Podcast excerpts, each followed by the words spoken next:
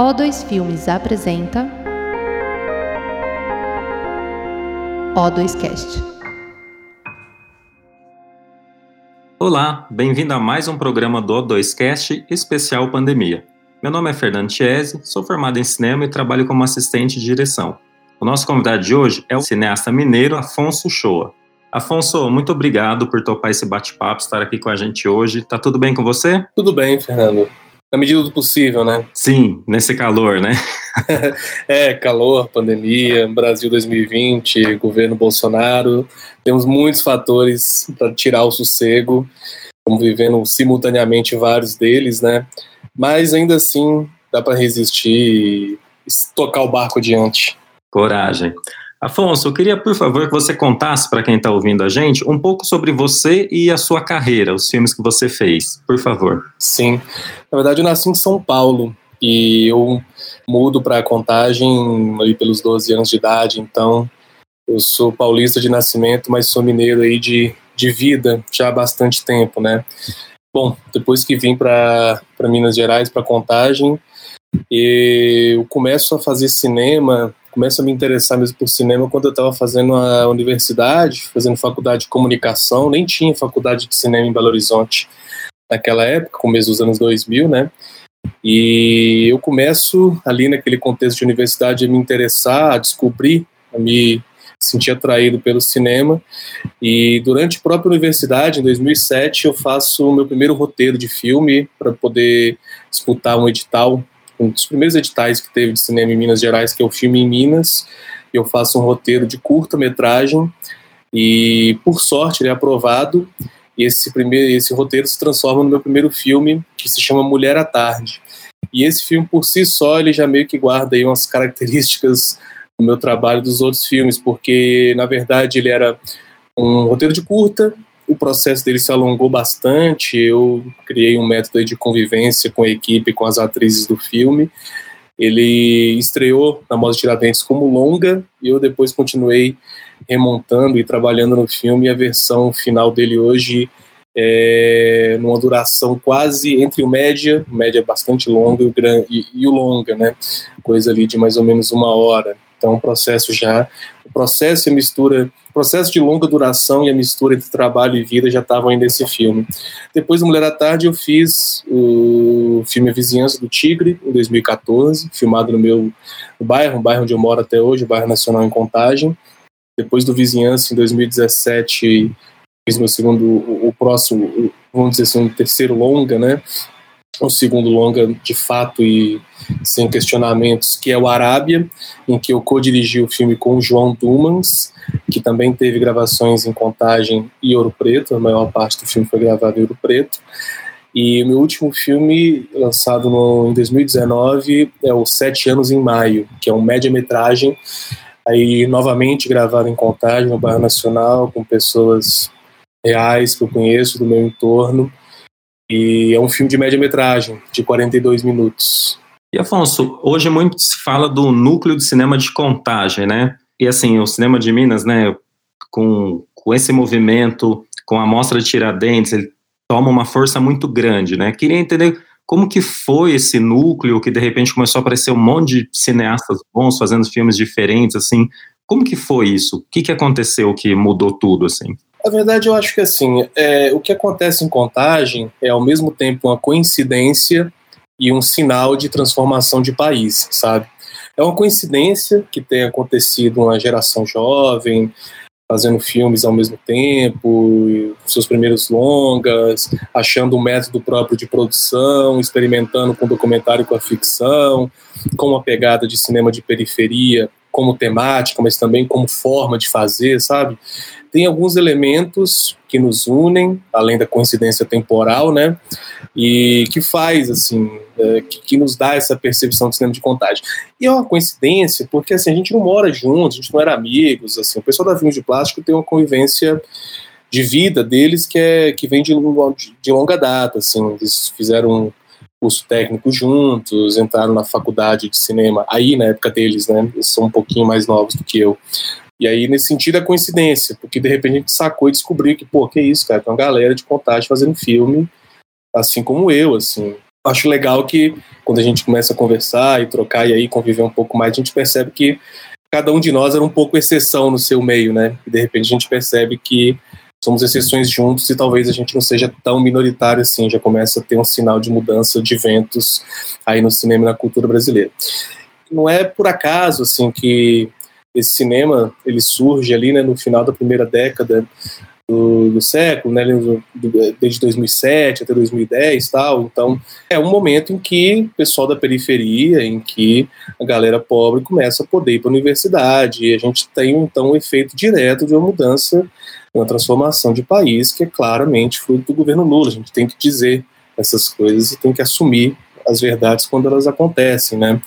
E isso foi fruto mesmo de políticas públicas e de uma outra concepção da educação com um outro modelo de país que oferecia outras oportunidades para todas as pessoas e, sobretudo, para as pessoas de periferia, entendeu? Então, eu acho que Contagem, né, o cinema de Contagem, é reflexo de um país que ousou oferecer aos filhos dos trabalhadores a possibilidade de ir para a universidade estudar arte. Então, para mim, contagem é isso. E, na verdade, assim, se você pensar bem, se der uma boa pesquisada, a coisa de contagem vai além do cinema, sabe?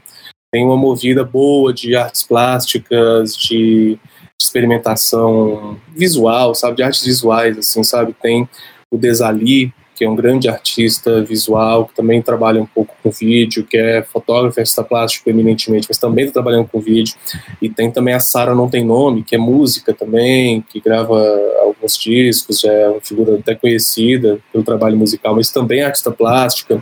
Randolph Lamounier, que é um grande artista plástico, ficou tão destaque os estandartes dele, que até saiu na capa da Ilustríssima há umas duas semanas atrás, que é os estandartes imaginando um futuro positivo do Brasil, e ele que fez, ele é também um artista plástico de contagem. Então, assim, o que aconteceu em contagem é maior do que o cinema, sabe? Um negócio poderoso, assim, e eu acho que tem a ver com essa transformação geral de país, sabe? Era gente da periferia podendo estudar, podendo criar, tendo apoio, estrutura para isso, e um país que encorajava, que aceitava esse gesto.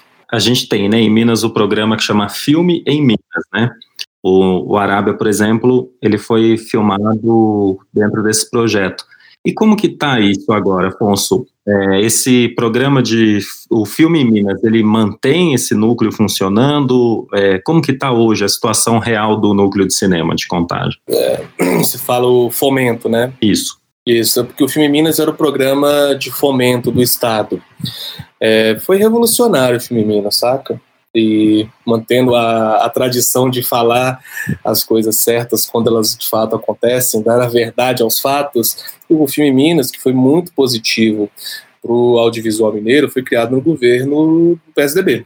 O governo, criado no governo Aécio Neves e foi aperfeiçoado no governo Anastasia. E foi realmente um programa muito positivo, sabe?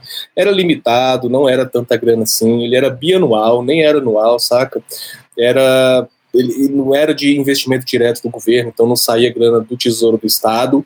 Ele articulava com a estatal de energia, né, a CEMIG, e ela investia nos projetos, mas foi revolucionário, cara. Muita gente que não conseguia fazer, pôde conseguir fazer, muita gente jovem conseguiu ali ter apoio para poder ingressar né, na, na carreira e criar seus primeiros projetos. E é, foi uma pena quando o programa foi descontinuado, porque foi isso que aconteceu. Quando o governo anterior do Fernando Pimentel, o PT, entrou, ele reformulou o audiovisual e encerrou o filme Minas. Foi triste porque o que entrou no lugar foi uma, um momento de muito apoio para o cinema, mas um pouco, sob o meu ponto de vista, descoordenado, sabe? Ficou muito concentrado na produção, sobretudo desenvolvimento de roteiro. Então a gente teve um desbalanço uma falta de visão estratégica no fomento do audiovisual em Minas, sob o meu ponto de vista. E agora, nesse momento atual, a gente está no, no mais puro caos, cercados de promessas. Não existe fomento em Minas já há dois anos. No último ano do governo Pimentel, teve uma mobilização política que é super importante da classe unida, o que é raro, em torno da aprovação da lei do audiovisual. Ela foi aprovada na Câmara Estadual, num movimento assim muito raro e admirável, só que essa lei não foi posta em prática ainda pelo governo Zema, que é o governador atual. Então a lei do audiovisual mineiro, embora ela exista, tenha sido aprovada, o governo a sabota e não a coloca em prática. E o que o governo tem feito até agora é fazer uma promessa de reestruturação do, do fomento audiovisual, agora controlado. Mais uma vez, muda-se o agente, e segundo o governo Zema, que foi anunciado essa semana, o plano é criar novos programas de fomento geridos pela empresa mineira de comunicação, que é a TV Pública de Minas, entendeu? E até então a gente não sabe que programa é esse. Esse anúncio foi feito peremptoriamente pelo secretário de Cultura e o presidente né, da TV estatal mineira pelos jornais. Não teve diálogo com a classe, não teve consultas aos cineastas e produtores e produtoras. Então, assim, me parece que é a coisa que vem muito de cima para baixo, sem muitos detalhes, sem muita transparência, sem um diálogo com a sociedade civil, algo que, por mais que possa ter efeitos positivos, eu não duvido disso, me parece que nasce de um jeito estranho, sabe? O que é terrível, né? Visto o crescimento da produção e a qualidade da produção, né? A relevância da produção que Minas teve nos anos recentes, né? Nos últimos 10 anos, vamos poder, podemos dizer assim tudo isso corre risco quando a gente não tem uma política do governo para o setor, né? A gente não tem isso em Minas hoje. Falando exatamente sobre essa qualidade, né, como você falou, Afonso, é, mesmo nos seus filmes, né, a gente vê o primeiro, agora já chegando no Arábia, assim, é, ele tem um salto de qualidade muito grande, né, até mesmo de tamanho de equipe, né, no primeiro você basicamente fazia tudo ali, né, e as funções foram depois se adequando. Então, assim, o, era um programa que criou, criou muito profissional qualificado, criou ator, elenco, como que foi isso? É, criou isso, assim, né? Acho que em primeiro lugar, assim, a gente precisa definir, assim, situar, né, sem nenhum prejuízo para qualquer uma das, das definições, claro, o que, que é essa qualidade, né, assim. E eu acho que isso tem a ver com o filme Minas e com o que eu considero a política audiovisual, a política pública, sobretudo, bem sucedida, estratégica, plural. Quero dizer assim que para mim é, o que tem de diferença grande no vizinhança e no Arábia é em termos de estrutura e de é, acesso a, a, equipamento técnico, né? A câmera do vizinhança era precária, a equipe era eu praticamente sozinho metade da filmagem, quando não era eu e o Desali filmando e algumas cenas que tinham três, quatro pessoas que eu consegui dois amigos para me ajudar é um filme barato, é um filme na raça, é um filme vivido, assim, é um filme com outro modo de produção e com uma outra é, pretensão e estratégia de conseguir os seus resultados. É um filme que ambiciona outra coisa. O Arábia não, é um filme que já tem um diálogo com um sistema um pouco mais tradicional, mas ainda assim é bem diferente do que é o cinema industrial. Mas tinha um recurso maior, então tinha a condição de ter um fotógrafo como Léo Feliciano, renomado e excepcional fotógrafo, ter equipamento de iluminação, ter uma câmera de qualidade maior, então teve mais estrutura. Mas em termos de qualidade cinematográfica, assim, eu sinceramente Acho que pode ser diferença de gosto, cada um pode preferir um filme ou outro, assim, mas eu acho que a qualidade não está associada diretamente à estrutura e nem ao acabamento técnico, sabe? Então, assim, qualidade pode ter, tem tanto no Vizinhança quanto na Arábia, e pode ter um filme até mais precário que o Vizinhança, assim, sabe? Acho que qualidade artística é diferente de, de estrutura é, financeira e estrutura é, de produção. Eu não me identifico um ponto de vista que valoriza mais o, o, modo de produção industrial e comercial em detrimento do mais documental, mais vivido ou mais precário. E eu não gosto da ideia de associar qualidade artística a orçamento ou estrutura técnica, sabe? Então, para mim, eu, eu, esse é o meu ponto de vista. Eu vejo as coisas a partir daí. E eu acho que era legal, que era muito foda do filme Minas, assim, sabe? É, o que eu acho que tem no Fundo Cultura de Pernambuco, por exemplo, é que tinha uma pluralidade. Então tinha condição de ter longas de 350 mil reais, ter longas de 400 mil reais, sabe? Assim como tinha longas que aí ganhavam ali o edital só 700 ou 800 mil, mas o orçamento era de 3, 4 milhões e aí iam captar o resto em outros programas, em outros editais, em outros patrocínios, sabe? Tinha um, tinha para todo tipo de cinema, sabe? Não era tão formatado, não, o edital não demandava dos profissionais dos projetos uma adequação a um protótipo de produção e de criação de cinema, sabe? Isso, essa pluralidade, ela é muito importante, isso me faz falta. Ela, claro, hoje faz falta tudo, né? Mas sempre me fez falta essa concepção de que o cinema é múltiplo, os modos de, de produção são múltiplos também e de que a gente no cinema brasileiro temos a nossa ao nosso favor, né, um histórico de modos de produção não hegemônicos, não industriais. E às vezes fica, a gente fica às vezes tentando sufocar esse potencial, essa criatividade, esse nosso histórico inventivo no cinema, para tentar provar para não sei quem, para essa exigência vira-lata que se cria no interior da nossa sociedade, de que nós podemos ser tão ocidentais quanto os americanos e europeus. Eu acho que isso tem a ver com os editais e com as políticas públicas, sim. E o filme Minas dava essa possibilidade de ter modos de produção distintos, de ter orçamentos diferentes, de ter outras possibilidades de fazer cinema contempladas pelo mesmo programa, incentivadas, apoiadas como valorosas, né? Isso tem um impacto, como você disse, forma uma mão de obra e uma um, um, um, ambiente, não é, mais, não é nem uma questão de mercado, falar de mão de obra, essa coisa toda, não. Forma um ambiente muito rico, sabe? Porque é uma galera que é capaz de fazer filme, por exemplo, como o Bernard Machado, o Bené, meu grande amigo, que é um sujeito que faz documentário indígena, que filmou comigo no Vizinhança, fez assistência de câmera Steadicam no Arábia, faz inclusive a Steadicam da sequência de abertura, e que foi filmar produções milionárias também, entendeu? Essa versatilidade, essa capacidade dos profissionais transitarem pelos diferentes tipos de modo de produção tem a ver com o fato de um programa que permite os diferentes modos de produção existir. E permitir diferentes modos de produção existir é permitir que diferentes cinemas existam e mostrem sua força, não só hegemônico, não só industrial. Isso tinha em Minas, tinha, tinha alguns lugares, e eu não vejo isso acontecendo mais em nenhum lugar, não. Afonso, falando especificamente dos seus filmes, né? O, o que chama muito a atenção do A Vizinhança do Tigre, né? O seu primeiro longa, é a narrativa que você escolheu. Né? Você poderia ter ido por um caminho fácil de talvez fazer uma coisa, um documentário, ou um caminho tradicional de fazer uma narrativa, criar uma história, mas não, você escolheu um formato que é de uma beleza incrível, assim, é como se chamasse as pessoas para para assistir o retrato, né, do dia a dia dos jovens de periferia ali. Ah, as coisas, os medos, as coisas boas, os receios, os problemas, é, é realmente chamar atenção né, para esse dia a dia ali da periferia. Como que, por que, que você escolheu esse formato? Assim, é uma, é, como que foi? Como que você chegou nele? Uau, essa é uma ótima pergunta. e é difícil responder, porque na resposta a gente às vezes é, é, desafiado a criar uma linha, né, mas responder de maneira linear e lógica, né, e esse processo ele não foi muito linear e lógico, ele teve várias fontes, né, foi vivido de diferentes formas, por, em diferentes momentos e por diferentes causas, sabe?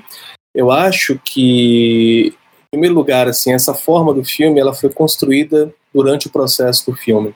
E isso tem a ver um pouco com o, o meu processo de criação, né? E tem a ver com o que você estava falando, que são os modos de produção, né?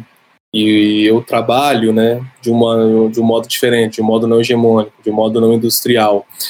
E nesse sentido, assim, acho que também para a Arábia, um pouco também para os sete anos, mas com certeza e sobretudo para o Vizinhança, é um filme em que a narrativa dele, né, ela só se completou mesmo na montagem.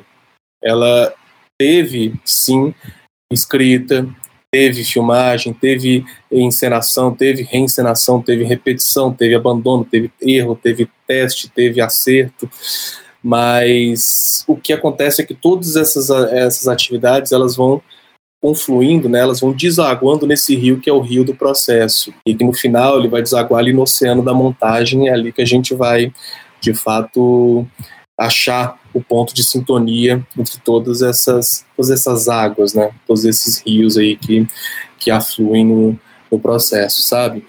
E no caso da vizinhança, essa, esse entrecaminho, ele já vinha um pouco no começo, sabe? No sentido de que eu não queria fazer um documentário tradicional, senti que isso não me satisfaria, porque me, me parece que às vezes esses documentários têm uma ambição, é, ou no caso de ser observacional, de ser muito discreto, sabe? Para mim, numa, numa certa veneração religiosa diante do cotidiano dos personagens, sem colocar a linguagem, sem colocar o cinema ali em jogo. Isso me parece problemático, porque eu, eu gosto quando a gente percebe o jogo entre a vida e a linguagem.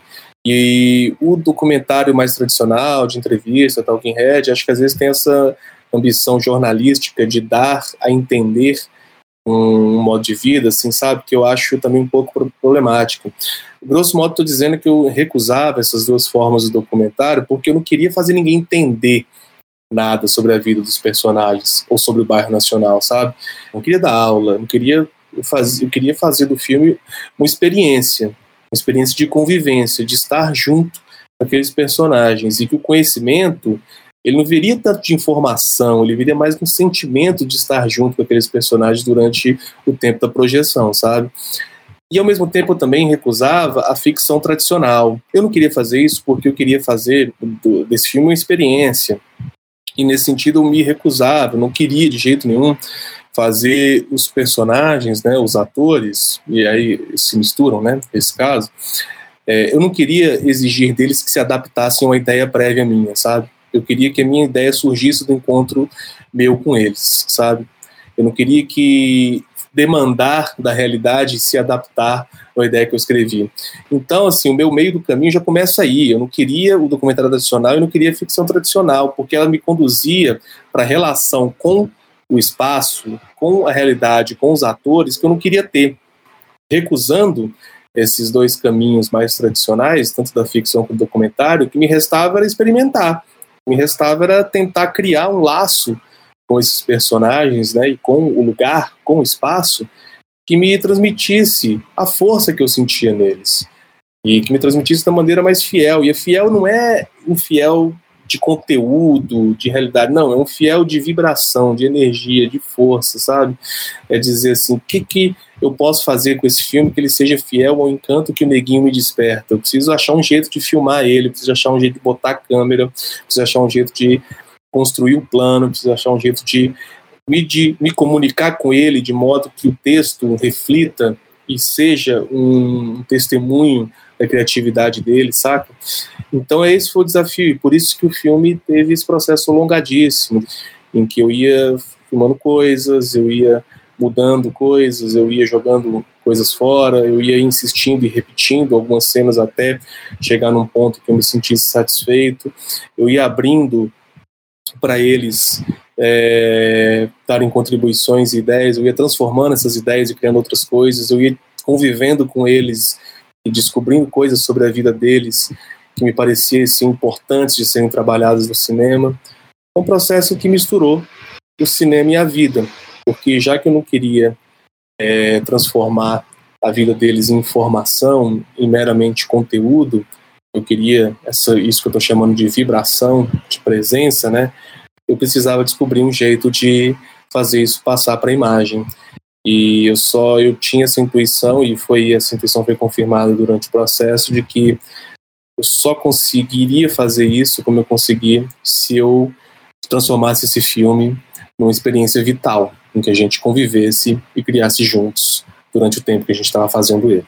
É, a, o crédito final né, do Vizinhança fala isso, que ele foi filmado entre fevereiro de 2009 e dezembro de 2013. Isso. Ele basicamente começou na sua cabeça de um jeito, virou outro na filmagem e acabou um novo filme na montagem, né? Basicamente é isso. Sim, sim.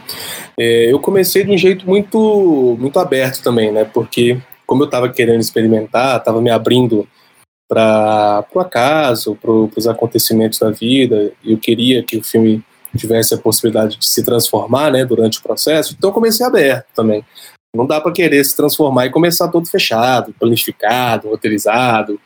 Aí é meio estranho. Pelo menos para mim foi. Então eu comecei com uma lista de, de pessoas que eu já conhecia, que eram amigos, que eu tinha alguma relação e que me despertavam algum interesse e que eu sentia neles uma força tinha que eles tinham em comum e que me parecia nem que fosse uma primeira temática do filme que era investigação da, da, da experiência da, da, juventude na periferia. E eram cinco amigos. Eu conversei com eles três não toparam quer dizer dois não toparam um topou fez um dois dias e falou cara isso aqui não rola não não gosto desse negócio não. E eu fiquei com esses dois amigos que foram até o corte final, né? O Eldo e o Adilson. E logo depois eu incorporei um outro amigo que eu conhecia, que era o Guim, o skatista. E eu comecei a com um propósito no começo muito de observação e pesquisa. Eu queria me acercar desses personagens, eu queria entender quem eles eram. E entender para mim estava imediatamente relacionado à imagem, à câmera. Eu não queria ir lá ficar anotando, conversando com eles, fazendo anotação de, de falas, de diálogos, de maneiras de, de dizer as coisas. Não era uma análise de, de, informa de dados da vida nem de linguagem, sabe? Era para mim eu quero entender quem são vocês com essa câmera. Eu ia filmar o dia a dia deles. E eu fiz essa, esse processo mais é, documental, tradicional, assim, mais de pesquisa, né, de aproximação dos personagens. Eu fiz isso durante uns oito meses, mais ou menos. E pouca coisa desse, desse momento restou no filme. Restou aquelas primeiras cenas da, da, do, da casa do menor, quando ele está com os vizinhos e com os irmãos pequenininhos tal. Isso veio desse momento aí, mas foi mais só isso que restou. E o resto foi tudo pro lixo. Porque não era ali que estava o filme, mas ele, é, é, eu precisava desse momento, precisava dessa, dessa parte de acercamento da vida deles e de construir essa relação através da câmera. Eu precisava disso para a gente fazer o filme. E depois desses oito meses, mais ou menos, oito, nove meses, aí eu sentei com o João Dumans e eu tinha umas anotações tal, eu fiz um esboço de roteiro, né, não era um roteiro tradicional, mas era algo que fazia o papel de roteiro, né? E eu e ele trabalhamos nisso, a gente fez então um roteiro, assim, uma primeira versão de um roteiro, e era um roteiro super heterodoxo, assim, não era um roteiro de formato tradicional, não tinha descrição de sequência, não tinha previsão de diálogos, era na verdade uma escaleta um pouco mais desenvolvida. Eu tinha e ela era uma escaleta que ela apostava na fragmentação. Eu não tinha uma, uma visão de estrutura geral tão, de, tão declarada. Eu sabia que isso só ia construir na montagem. O que eu tinha era uma sequência de começo, uma sequência de fim, e eu construía para cada personagem uma escaleta é, individual, uma escaleta de cada personagem pensando numa curva dramática para cada um deles. Mesmo que às vezes fossem curvas dramáticas mais sutis, mais simbólicas, nem, nem sempre era uma curva dramática estrito senso, narrativa, sabe? E fui com essa lista, voltei ao set, voltei para gravação com eles. E cada uma dessas cenas, né, que tinha na escaleta, ela era um pouquinho maior do que a escaleta, porque tinha uma descrição de situação, eu fazia ali alguma descrição de momento do personagem e eu esboçava um tema de conversa sobre o que, que eles conversavam. E isso virou um pouco o meu mapa para poder gravar com eles nos anos seguintes. Isso já era no final de 2009 indo para 2010. E a partir de 2010 até 2013, eu usei esse, esse roteiro como um mapa e, e, sabendo que a minha navegação ela podia desrespeitar esse mapa a qualquer momento. Então era um roteiro super estranho, porque ele já tinha algumas cenas gravadas que eu previa, colocava na trajetória, que eu já tinha olhado o material, falei, ah, isso aqui tá legal para ficar, isso aqui tá legal para construir a história do personagem. E no sentido do texto, né, de construção, que eu acho que eu trabalho mais é, dos mais significativos da vizinhança, o trabalho de construção de texto, o que acontecia era que é, em muitas das sequências, sobretudo a sequência da metade final, que são mais ficcionais, o que acontecia era que eu tinha essa descrição da cena, né, temas de diálogo, eu propunha para eles criarem um diálogo a partir dessas indicações que eu dava, indicações de momento do personagem, de sentimento, dava o tema da conversa, dava uma base de interação, criava a situação, eles criavam os diálogos e falavam o que eu tinha pedido para eles da maneira deles, e a gente ia repetindo até e eu ia intervindo a cada repetição até a gente achar o texto. Eu ia pedindo para eles mudarem um jeito de falar uma coisa, pedindo para cortar uma frase, eu sugeria outras. Isso a gente ia repetindo bastante, trabalhando esse texto, pegando aquela indicação que estava bem genérica e geral na escaleta e transformando ela em cena, lentamente, através das repetições e da minha interferência na, no que eles criavam, entendeu? Então esse foi o, o grosso modo o trabalho, sabe? Um trabalho que começa muito aberto ele vai se fechando a partir do momento que eu vou convivendo com esses personagens, da convivência eu venho, eu faço o movimento de fechar um pouco mais e crio esse roteiro, mesmo heterodoxo, era um roteiro, né? Para a filmagem seguinte, para as filmagens dos anos seguintes. Só que esse roteiro também eu, eu abria ele. Eu abria ele porque eu tinha desejo de partir dele para uma experiência de criação compartilhada com os atores e a gente ia transformando aquelas cenas que eu tinha inventado à medida que a gente ia fazendo as cenas. E Afonso, depois do Vizinhança, o seu próximo longa foi o Arábia, né? Que você co-dirigiu com o João Dumas. Isso. Queria que você contasse quem não assistiu é, sobre o que, que é o Arábia. É, o Arábia, pra gente, né?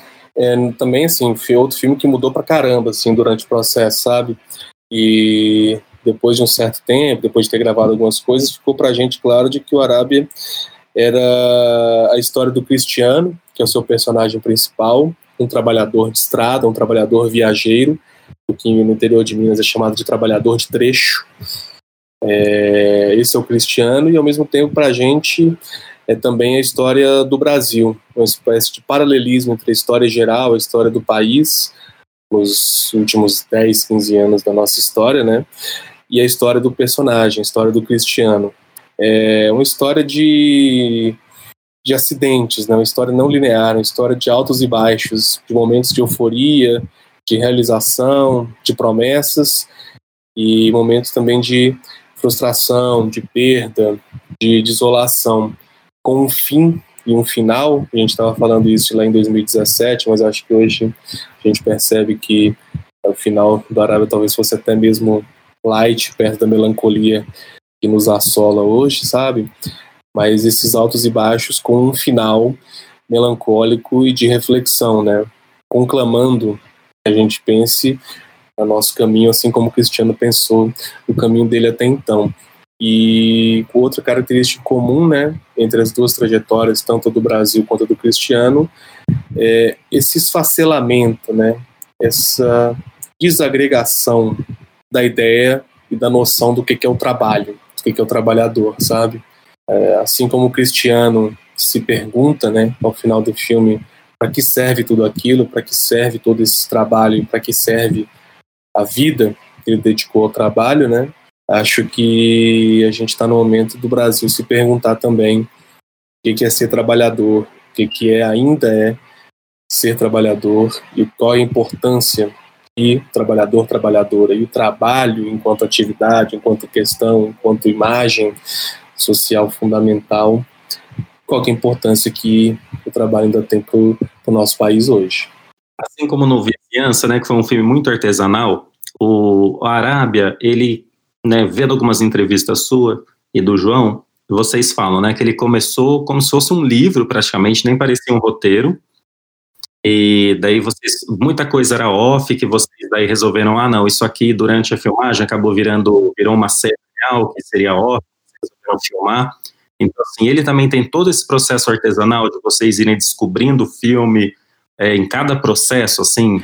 É, teve sim. Teve. É, é, diferente, porque o Arábia tinha não só que essa questão técnica, né, que a gente falou antes, de uma estrutura e de uma semelhança com o modo tradicional de fazer cinema maior do que o Vizinhança, e, mas também tinha o nosso desafio, que foi o que a gente queria com o filme, que era se desafiar a criar algo eminentemente ficcional.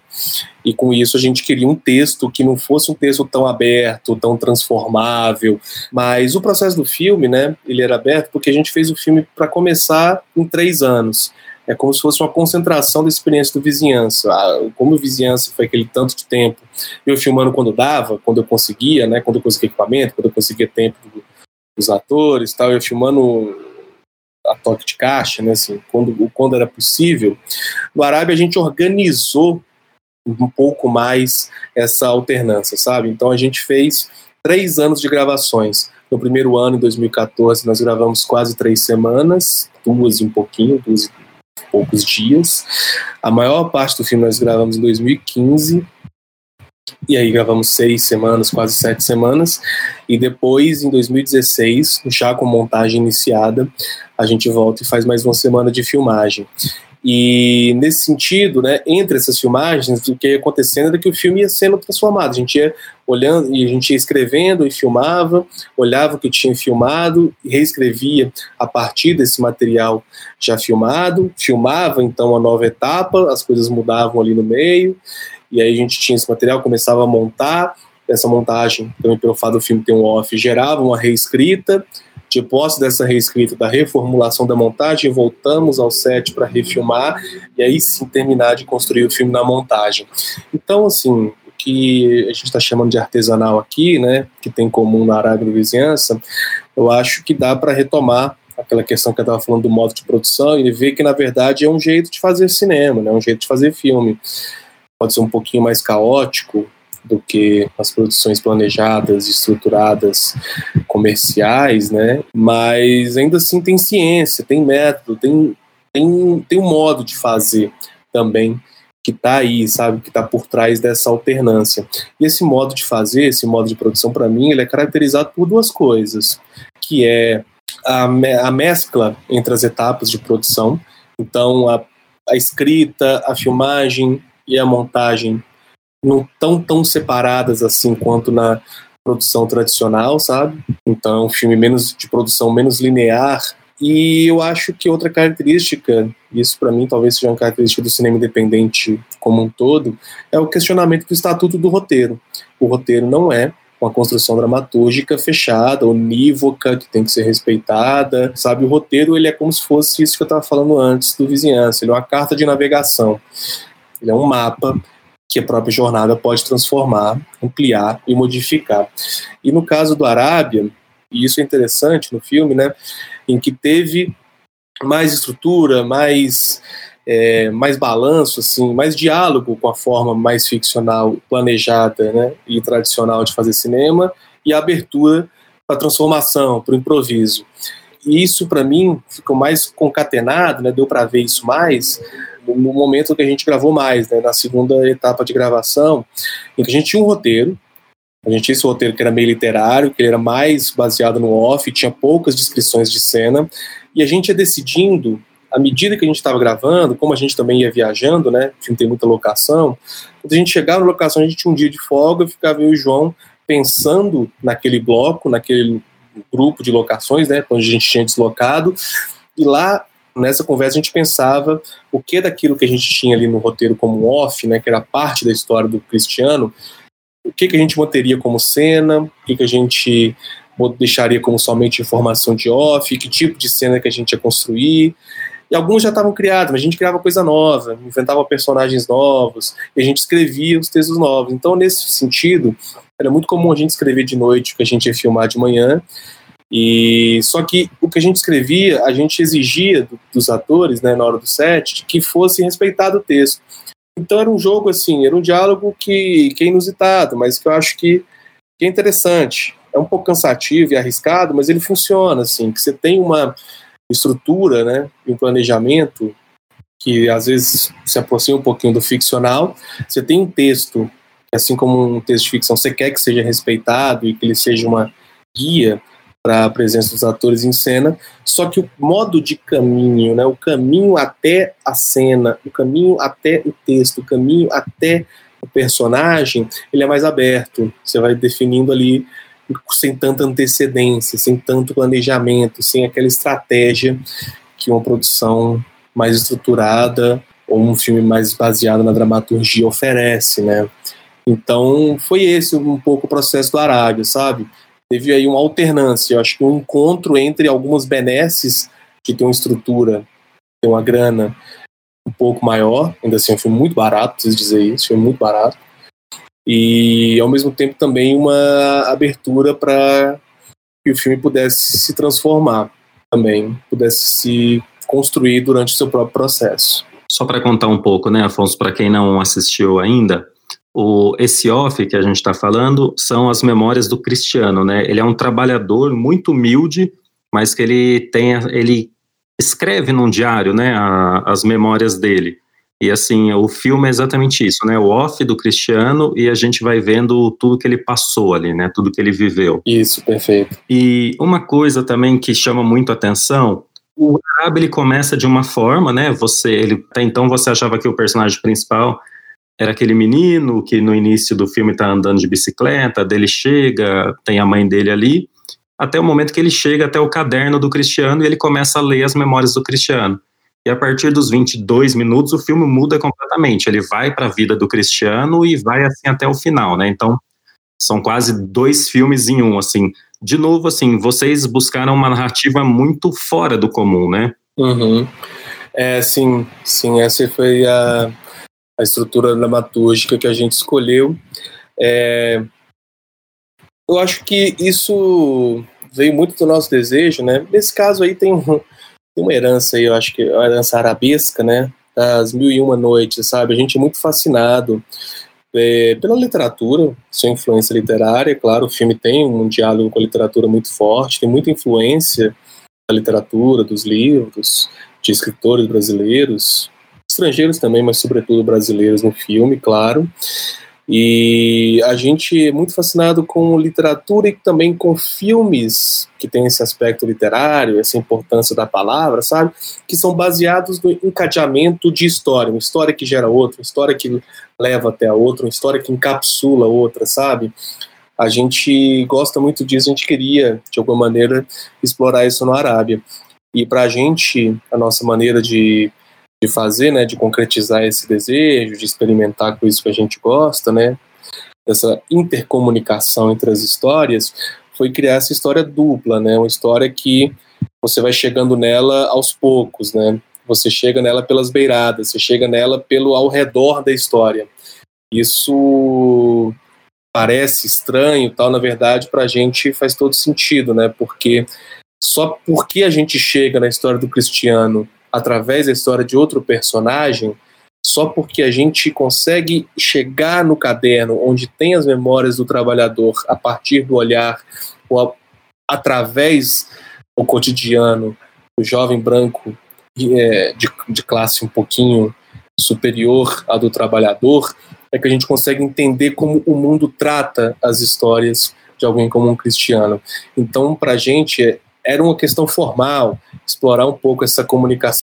Essa questão, né, essa estrutura, para a gente era uma questão formal de, de explorar uma maneira de conectar as histórias, de construir narrativa que não fosse tão tradicional ou, ou que tivesse a ver com estruturas narrativas que nos agradam, né, na literatura e no cinema, mas também tinha aí para a gente um ponto de vista político, sabe, um ponto de vista de realidade, em que essa estrutura para a gente ela é significativa, ela tem, ela, ela dá também a ver a relação que a gente tem com essa história, sabe? Ela mostra aí também um ponto de vista nosso sobre a história do Cristiano. A gente já constrói é, uma relação com a história do Cristiano a partir da estrutura. E é isso, né? A gente chega na história do Cristiano como se fosse um caderno, algo jogado, algo que era destinado ao lixo. E uma curiosidade pessoal resgata essa história, essa memória do lixo, né? E é um lixo que é o que? O lixo do sujeito pardo, do trabalhador, do pobre. Então, aquilo que é ínfimo, aquilo que é pequeno, aquilo que está destinado né, ao esquecimento, é salvo do esquecimento por uma curiosidade de alguém de classe, de estatuto, de raça diferente da dele, que percebe, que tem uma curiosidade de sacar que, opa, peraí, talvez isso aqui que todo mundo né, nos educou para achar ínfimo, talvez não seja tão ínfimo assim. E aí o filme responde a esse gesto, na verdade, indo no contrário do ínfimo, mostrando a grandeza e o poder da história do Cristiano. É, o Cristiano ele é o retrato fiel, né, do trabalhador brasileiro, assim. O que eu acho muito interessante no filme é que você foge daquele senso comum, né, que poderia ficar fácil, que é sempre colocar ali o patrão como vilão, né? Isso basicamente não nem mostra no filme, né? O filme fica realmente muito focado na relação do trabalhador com o trabalho e entre os trabalhadores, né? Tem diálogos ali que são aparentemente ingênuos, né? Eles discutindo se é mais difícil carregar telha ou mais difícil carregar sal, né? Então, assim, você mesmo numa entrevista diz que o Arábia ele filma a pobreza de uma forma diferente do que o cinema atual está fazendo. Queria que você falasse um pouco sobre isso. É, pois é, acho que o maior clichê que a gente queria evitar no, no filme, sabe? Era, acho que eram dois, vamos dizer assim. Primeiro era de filmar uh, histórias como a do Cristiano, muito focado numa, num excesso de verossimilhança, sabe? Com uma câmera muito, muito solta, muito realista, muito corporal, uma história muito dramática, de sofrimento muito flagrante, sabe? Assim, essa espécie de forma que se compraz do sofrimento do pobre, sabe? Assim, e que quer transmitir de uma maneira muito vibrante, assim, muito suada esse sofrimento para o espectador, sabe? É, e ao mesmo tempo também uma forma de lidar com a pobreza, assim, sabe? Sem dignidade, assim, sabe? Sem adicionar outras nuances, tanto formais quanto, quanto de pensamento mesmo, assim, do, dos pobres, sabe? Assim, eu acho que às vezes no sistema brasileiro você tem uma, uma relação, né? Tem uma coisa, né? Um trabalho muito chantagista, sabe? Parece que realmente assim o fato da grande maioria dos realizadores e realizadoras serem de elite, serem brancos, serem de uma camada privilegiada, faz com que essa condição se traduza no olhar. E eu acho que isso faz com que às vezes os pobres, os periféricos, os excluídos dos filmes, eles apareçam sempre ou do ponto de vista da ameaça, né, de alguém violento, e mesmo que os filmes sejam com boa consciência, sabe, assim, parece que é, existe uma, uma concepção do naturalmente violento, figuras que Parece que a única coisa que resta para elas para sobreviver, seja como defesa ou como comportamento natural diante da miséria, da merda que é o mundo, é serem violentos. E também tem uma, para mim, um, uma representação às vezes também com horizontes muito estreitos, personagens muito planos, personagens que só têm como única questão sobreviver, que não tem desejo, que não tem angústia, que não tem amor, que não tem reflexão, que não tem percepção, sabe? Sem conseguir dar para os personagens uma nuance e uma capacidade, né, uma, uma grandeza de sentimento, né, uma amplitude de pensamento e de sentimento para os personagens. E isso me incomoda muito, assim, porque eu acho que, até por ser de periferia, eu acho muito reducionista.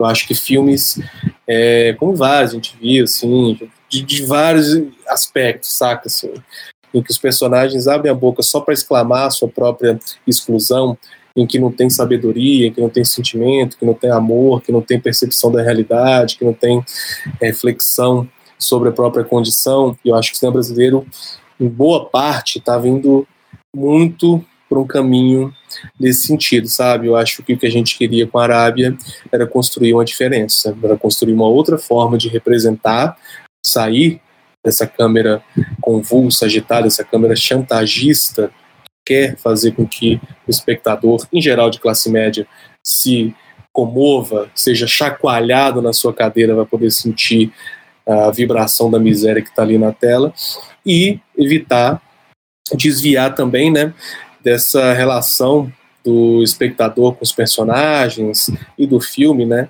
com a vida periférica, em que os personagens são planos e são personagens amorais, tomados pela violência do ambiente, personagens em falência, quase em ritmo de falência humana, com desprezo pela vida, sem reflexão.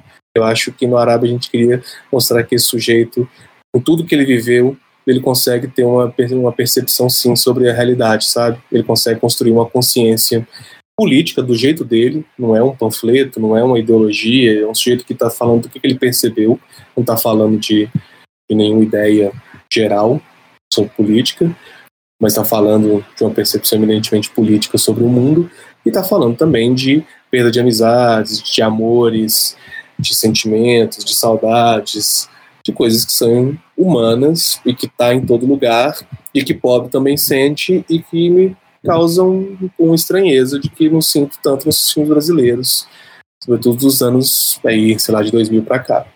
Afonso, o Vizinhança do Tigre, ele mostra a vida ali dos jovens na periferia, né? O Arábia, ele mostra o trabalhador brasileiro e toda a dificuldade dele em sobreviver nesse país. Os dois filmes foram exibidos e premiados em festivais internacionais. Como que é o olhar estrangeiro para essa realidade que é tão brasileira, entendeu? Pô, é, essa é, é difícil, varia. É muito, é muito louco, assim, porque Eu lembro quando o Vizinhança passou em Hamburgo e eu conversando com o curador, o Roger Koza, e ele estava vibrante, assim, muito feliz de exibir o filme, e ele me falou uma coisa que eu achei muito engraçada, assim. Ele falou, cara, esse aqui na Alemanha, ele falou assim, na Suíça seria ideal, mas já que não tem a Suíça, vai ser a Alemanha mesmo. Mas ainda mais uma cidade rica como Hamburgo, vai ser ideal mostrar seu filme, porque só aqui ele vai poder ser visto como uma ficção científica, porque esse pessoal não tem ideia de uma vida como a que você está retratando nesse filme. Esse pessoal não tem nem nada a ver, eles não conhecem, não sabe? Só sabem de filme mesmo, assim, parece um programa que fala que existe uma coisa assim, olha lá, muito distante, tá quase exótico.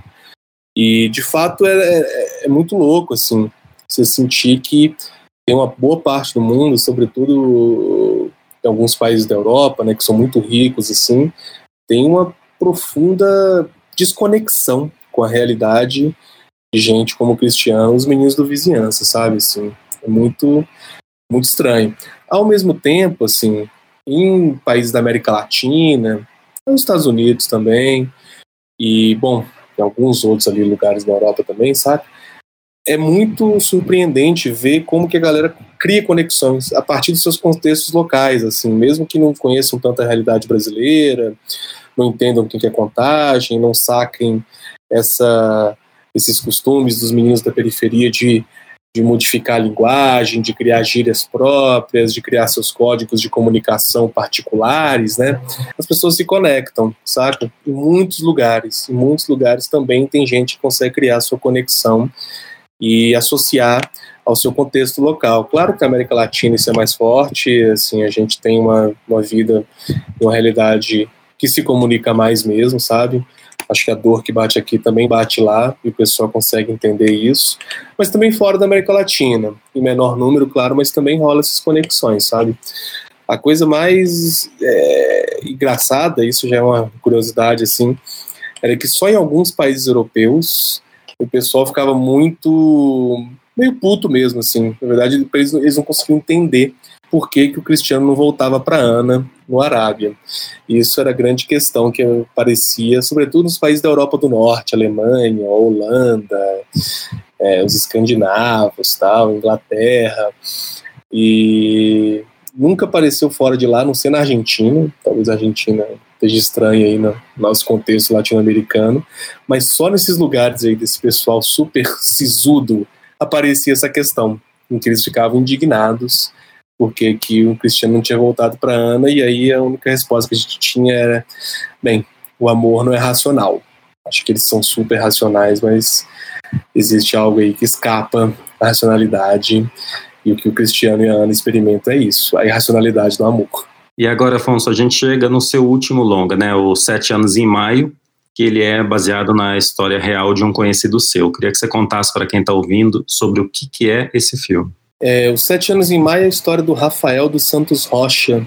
E o Rafael, uma figura real, existe, é um cara que tem seus 31 anos, 30 anos hoje. Ele mora no mesmo bairro que eu, no bairro Nacional em Contagem. A gente se conhece desde 2007, 2006, por aí. 2005, na verdade. 2005, 2004. Então ele é meu amigo desde a adolescência. E o filme conta é, um episódio focado, né, particularmente num episódio da sua vida, que foi quando ele foi torturado pela polícia, confundido com um traficante, no próprio bairro onde a gente mora, por uma noite inteira, em que a polícia tentava extorquir dele drogas e dinheiro, e ele não tinha, porque ele não era um traficante. E nessa tortura ele quase foi morto, e desde então a vida dele se modificou completamente. E o filme, então, é, de alguma maneira, uma tentativa né, de explorar. Eu considero o filme um ensaio cinematográfico, né, uma, um ensaio de diversas formas do cinema de lidar com esse acontecimento trágico. O filme tem algumas uns blocos, né, e cada um bloco tem uma linguagem, um tipo de abordagem cinematográfica diferente para tentar trazer para a tela esse acontecimento trágico e terrível, que é uma pessoa inocente torturada até a quase morte para confessar algo que não fez e que tem que lidar com as marcas disso para o resto da sua vida. E os Sete Anos em Maio, a gente não está nem falando ainda de linguagem, mas ele já tem um formato que chama atenção, né? Ele é um média-metragem, ele tem 42 minutos, né? Foi, é, e foi uma loucura isso, assim. ficou um média-metragem. Eu não tinha planejado, não, sabe? É, eu, eu não sabia também a duração, nessa onda que a gente estava conversando antes de ser mais aberto, tal, um processo mais. Os meus processos sempre mais abertos. Cheguei no máximo de abertura nesse filme que eu não sabia nem se o filme era um longa. E, bom, de fato não virou longa, mas como eu queria fazer do filme, né, meu, minha ideia principal, né, minha ideia primeira, foi fazer um filme baseado na história do Rafael e para dar a chance, né, para dar a oportunidade de que ele contasse a própria história, porque é algo que o mundo negou para ele, e eu achava importante o cinema poder propiciar a ele, eu tinha uma desconfiança de que ia ser difícil o filme ser longa, sabe? Eu falei, porra, ele vai contar a própria história, isso pode ser muito longo, acho que pode ficar insuportável. Mas eu também não estava fechado para isso, não. Eu filmei, também filmei mais de um ano, filmei em 2017 e 2018. E nesse processo eu fui experimentando algumas coisas, tendo outras ideias, gravando e experimentando com ele também formas diferentes dele contar a própria história, ficcionalizando o seu, o seu relato, sabe? E foi na montagem que a gente chegou, eu e o João, o João que dirigiu Arábia comigo, monta esse filme, né? E foi, nesse, foi na montagem que a gente sacou que o filme ia ser um média. E aí foi um momento de decisão meu com uma equipe de produção e falar, olha, esse é o filme. O filme que eu quero, que eu acredito é esse aqui, é esse de 42 minutos. E, bom, é isso, temos que pagar o preço.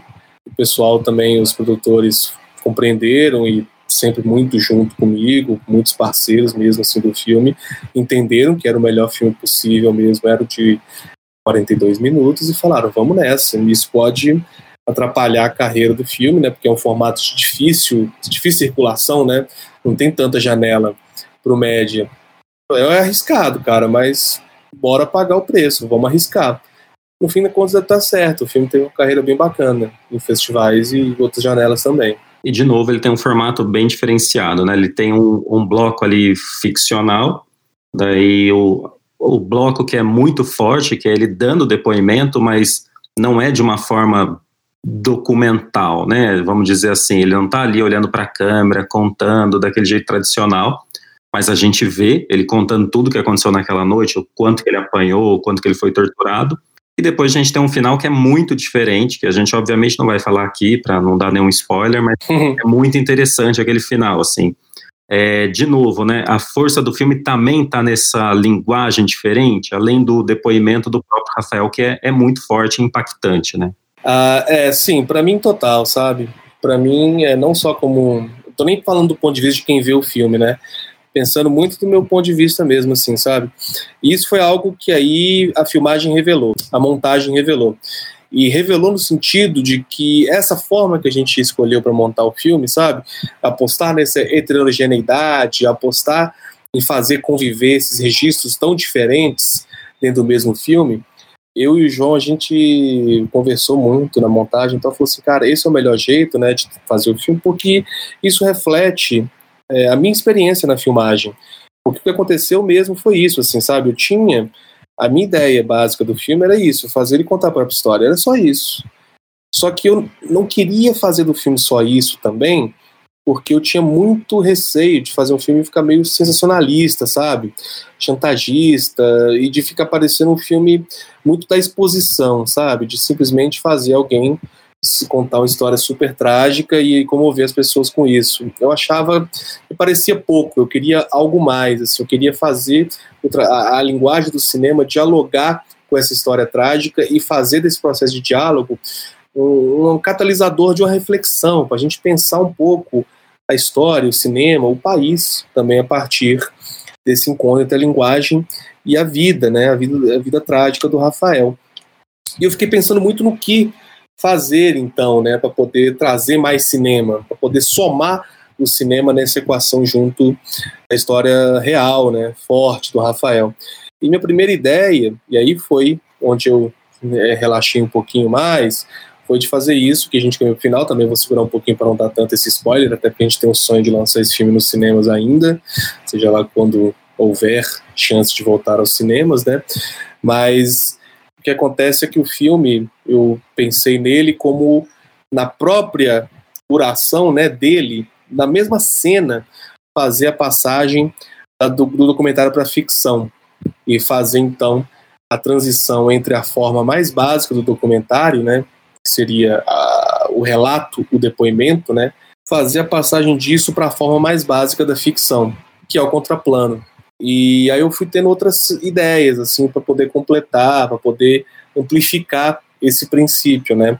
Eu queria muito que o filme deixasse claro, né, de que a história do Rafael é a história de muitos, de que não é só a história dele. E isso me afastava também da ideia de fazer um filme em que eu só entrevistasse ele, sabe? Porque eu ficava medo, assim, muito receoso mesmo de fazer um filme que, porra, alguém vai olhar aquilo e achar então que o cara deu muito azar, que só aconteceu com ele.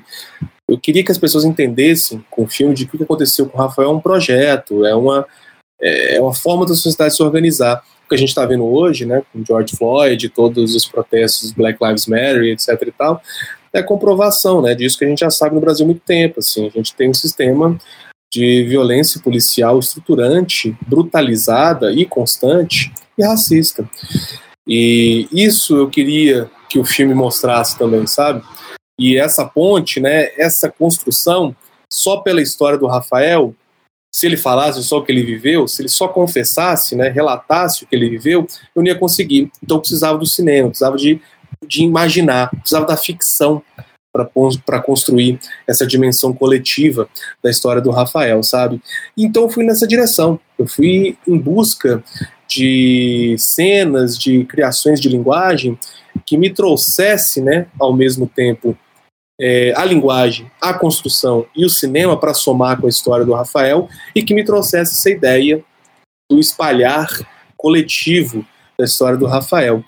E aí eu fiz várias cenas tentando isso. E o que aconteceu foi que na montagem a gente chegou à conclusão de que a melhor estrutura seria blocar e fazer conviver dentro do mesmo filme, mesmo que fosse através de saltos mesmo, de mudanças bruscas de registro, fazer conviver esses registros diferentes dentro da mesma montagem. Afonso, Sete Anos em Maio estava pronto para estrear, né? E daí veio a pandemia e ele foi adiado, assim. Hoje ele está disponível, né? Online e queria entender com você qual que é a situação dele hoje? Ele está passando nesses festivais que viraram online? Como você mesmo falou né, anteriormente, ainda tem a intenção que ele seja lançado no cinema, né? Sim, sim. É, foi uma loucura, né? De verdade, a gente. A estreia era exatamente na semana da, da pandemia, quando a coisa fechou em São Paulo, dia 13 de março, né? Ele estava com a estreia marcada para o dia 18. Então foi aquele balde de água fria, né? E a gente cancelou a estreia. O filme ia estrear conjuntamente com Vaga Carne, outro média-metragem de Minas, dirigido pela Grace Passou e pelo Ricardo Alves Júnior. E aí tivemos que cancelar. Fizemos um lançamento online restrito de dois meses, de maio até julho, no site da Embaúba, mas é, uma experiência super rica e era o que dava para fazer no contexto de pandemia e quarentena, né? Mas não é uma, a mesma coisa de passar nos cinemas, né? E o filme hoje ele tá assim, nós estamos esperando que os cinemas reabram para lançar nas salas, a gente quer isso, que a gente tem o plano de lançar os dois filmes juntos e vai ser uma experiência muito forte, muito interessante ver esses dois filmes na sala. E ele está participando ainda de alguns festivais ao redor do mundo, é, muito festival internacional está acontecendo, tivemos três convites essa semana mesmo, e alguns lá na Europa já tem é, algumas exibições físicas, mas alguns estão no sistema online ou conjugando né, exibições físicas com online. Então ele está passando ainda em alguns festivais é, internacionais. Ele está hoje no, disponível no MUBI, é, quase mundialmente, só no Brasil que não, porque razões de contrato, né? Que a gente tem um contrato com o Canal Brasil e o filme vai estar então na televisão em breve no próprio Canal Brasil. E enquanto isso estamos esperando que como o Canal Brasil também tem também é, a preferência de exibição em internet do filme, estamos negociando com o Canal Brasil uma forma do filme estar disponível na internet no ano que vem. E com a Embaúba, estamos aí batalhando para pensar formas do filme ser exibido nas salas quando elas reabrirem. E Afonso, quais são os seus próximos projetos?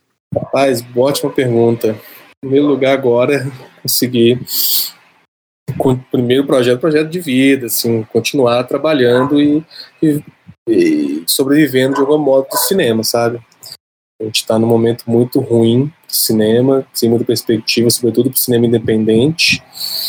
É, não tem muito, muita perspectiva de apoios, de editais, de fomento.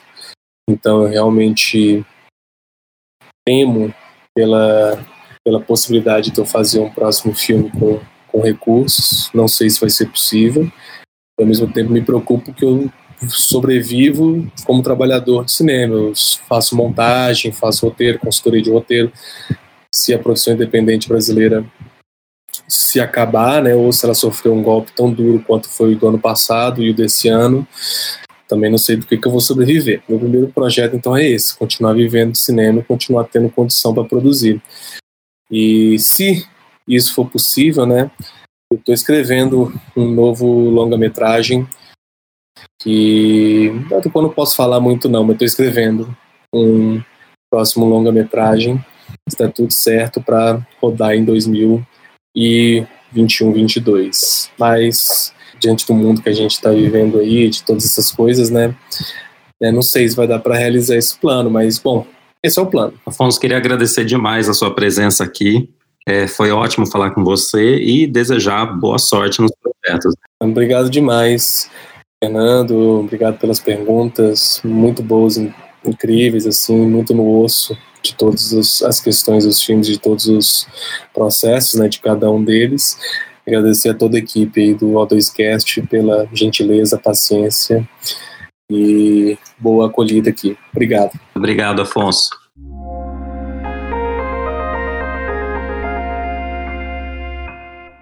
Esse foi o O2Cast com episódios publicados semanalmente. Siga a O2 nas redes sociais para saber mais. Até a próxima!